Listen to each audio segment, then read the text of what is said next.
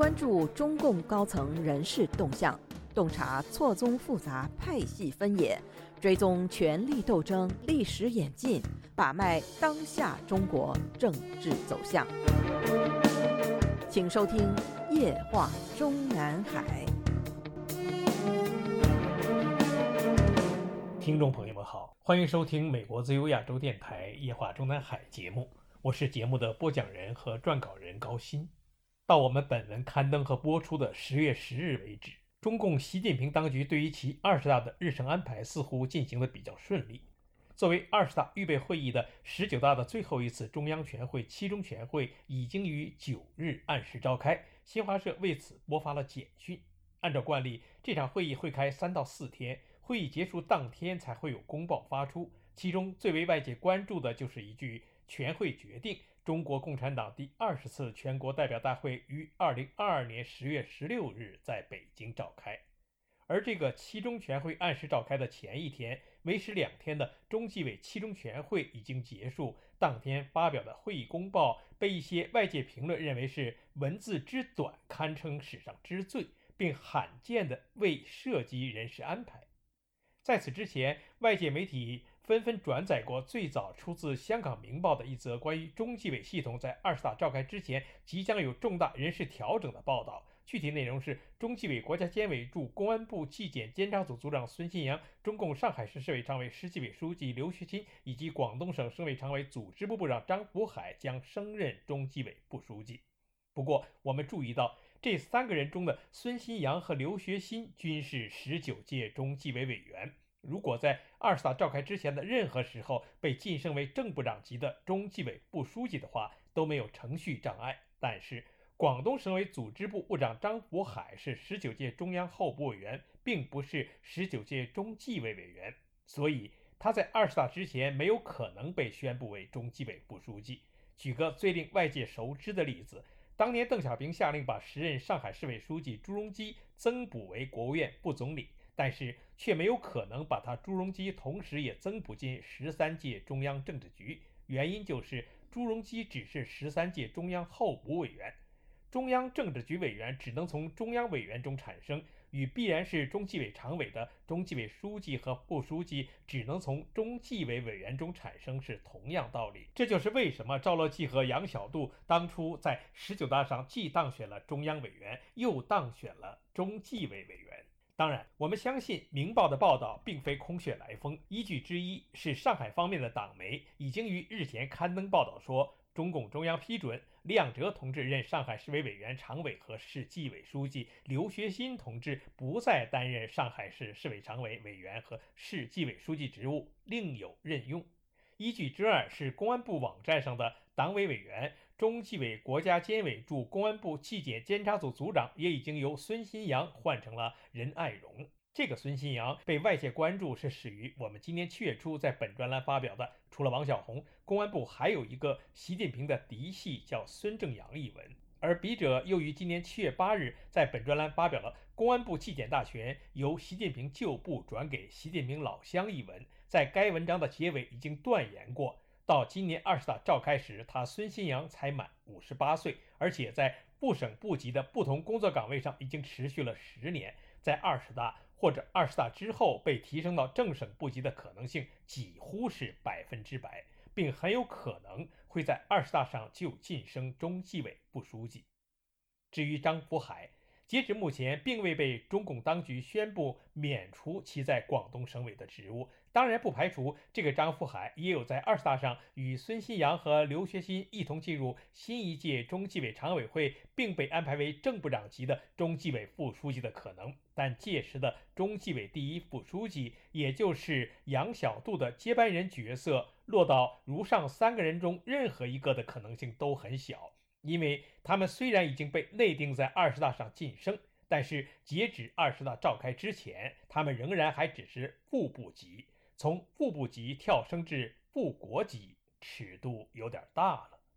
就以杨晓渡为例，此人在中共十九届一中全会上进入中央政治局和书记处之前，也仅仅是十八届的中纪委委员。可是他在十八大召开后两年。也就是2014年即已经由上海市纪委书记升任中央纪检委副书记，2016年又被安排兼任了中央监察委成立之前的国务院监察部部长和国家预防腐败局的局长。也就是说，他当时是从已经担任了三年时间的正部长级位置上晋升至副国级的。最近一两个月里，随着中共二十大召开时日的临近，关于中共十九届中央政治局常委谁上谁下的名单一再被境外媒体推陈出新。但是，无论是哪个版本，都少不了赵乐际，因为他毕竟是现存十九届政治局常委中最年轻的一个。不过，无论是习近平按照惯例，还是从其个人权谋的角度出发，即使让赵乐际在二十大上连任一届中央政治局常委。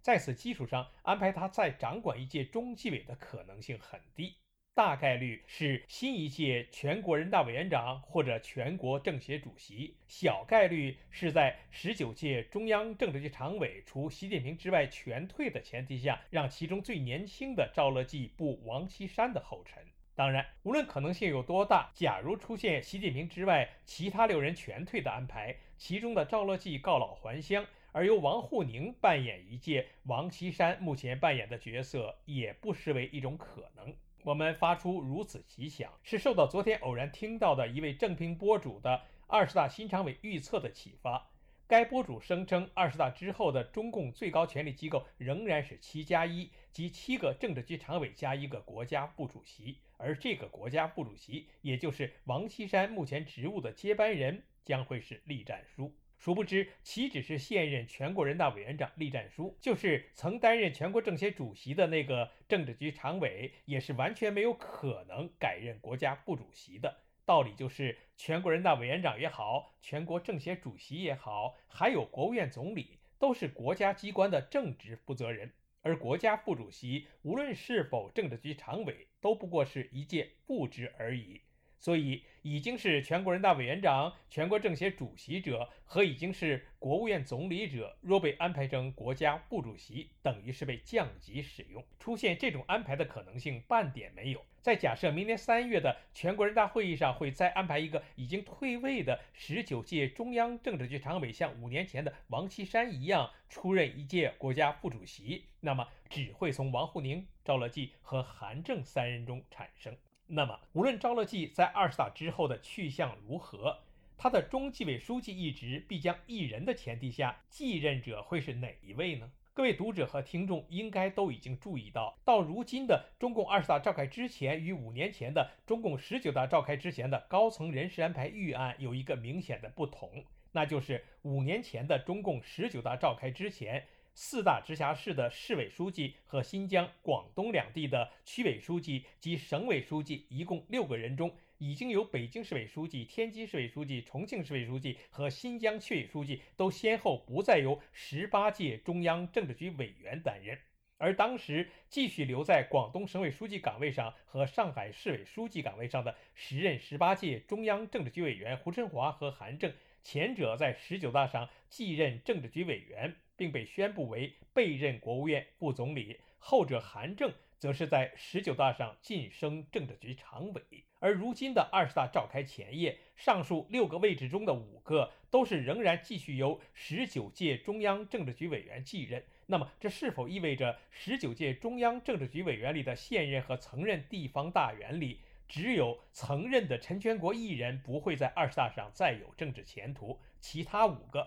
及北京的蔡奇、上海的李强、天津的李鸿忠、重庆的陈敏尔以及广东的李希，都会在二十大上留任或者晋升政治局常委呢？当然，也不排除他们五个人中的哪一个或者哪几个不会在二十大上留任中央政治局或者晋升中央政治局常委，继而只会在明年三月被安排一届全国人大副委员长或者全国政协副主席的可能。但是，我们倾向于相信，下届中纪委书记如果不是丁薛祥的话，就应该会从上述五人中产生。至于即将接替杨小渡的二十届中央政治局委员、书记处书记兼中纪委第一书记和国家监察委员会主任的角色，从上述五个目前的政治局委员兼地方大员中产生的可能性不大。若如果不能从我们过去文章中分析和介绍过的张军、陈文清以及英勇三人中挑选的话，从现任省委书记中产生，当然也是一种可能。要知道，杨小渡的上一任，也就是十八届中央书记处书记兼中纪委第一副书记赵洪柱，此前的职务就是浙江省的省委书记。我们注意到，日前刚刚被宣布接替刘学新上海市纪委书记的李仰哲来自福建。二零二零年，此人由中纪委驻商务部纪检组长位置上平调担任了福建省委常委和省纪委书记，接替的就是当时的刘学新。而刘学新在此之前的职务变化很快。二零一五年任中央纪委第九纪检监察室主任，二零一六年就调任了福建省省委常委、省纪委书记。而在此职务上任职不满四年之后，又转任上海市纪委书记，然后就是日前被宣布另有任用。而二零一六年被刘学新到福建接替福建省纪委书记的叫倪岳峰，如今。已经是二十届中央政治局委员的有力竞争者之一。在中共政坛内部，曾有传闻说，这个倪岳峰是前中共中央政治局常委俞正声向中组部推荐过的干部苗子。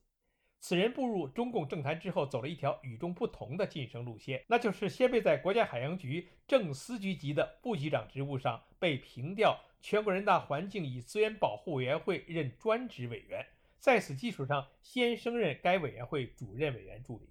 二零零八年二月，四十四岁的倪岳峰被宣布为全国人大环境与资源保护委员会副主任委员专职，晋升副部长级。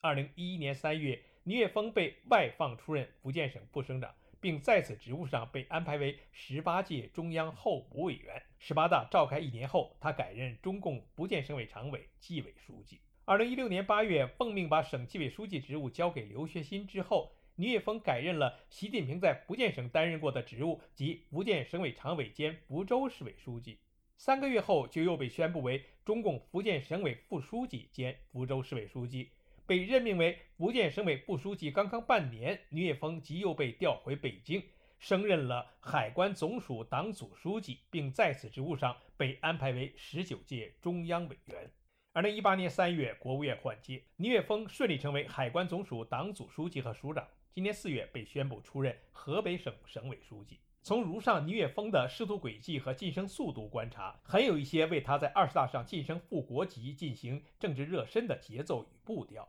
而这个出生于1964年的倪岳峰，比自己当年在福建省纪委书记位置上的继任刘学新还要年轻一岁的年龄优势，也决定了习近平当局为二十大挑选新任政治局委员的过程中，一定会对他进行重点考虑。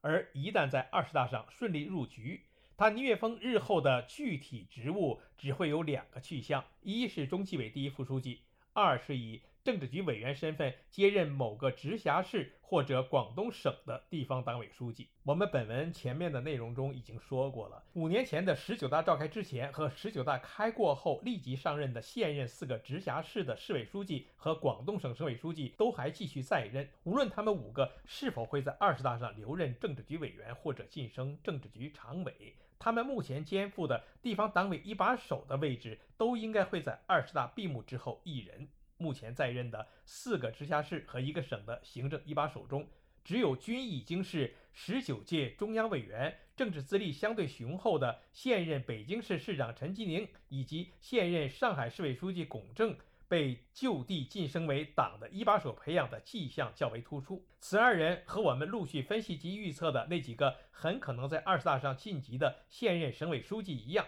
入局前途同样明显。因为直辖市和广东省的市委、省委书记都是政治局委员，所以这几个地方的行政一把手和其他的普通省委的省委一把手同样重要。不过，目前担任天津市市长、重庆市市长和广东省长的三个人，相比陈吉宁和龚正，既政治上资浅，又没有特别年龄优势，所以这三个人基本没有可能在二十大上入局。听众朋友们好。我们今天的夜话中南海节目就播讲到这里，谢谢各位收听，我们下次节目再会。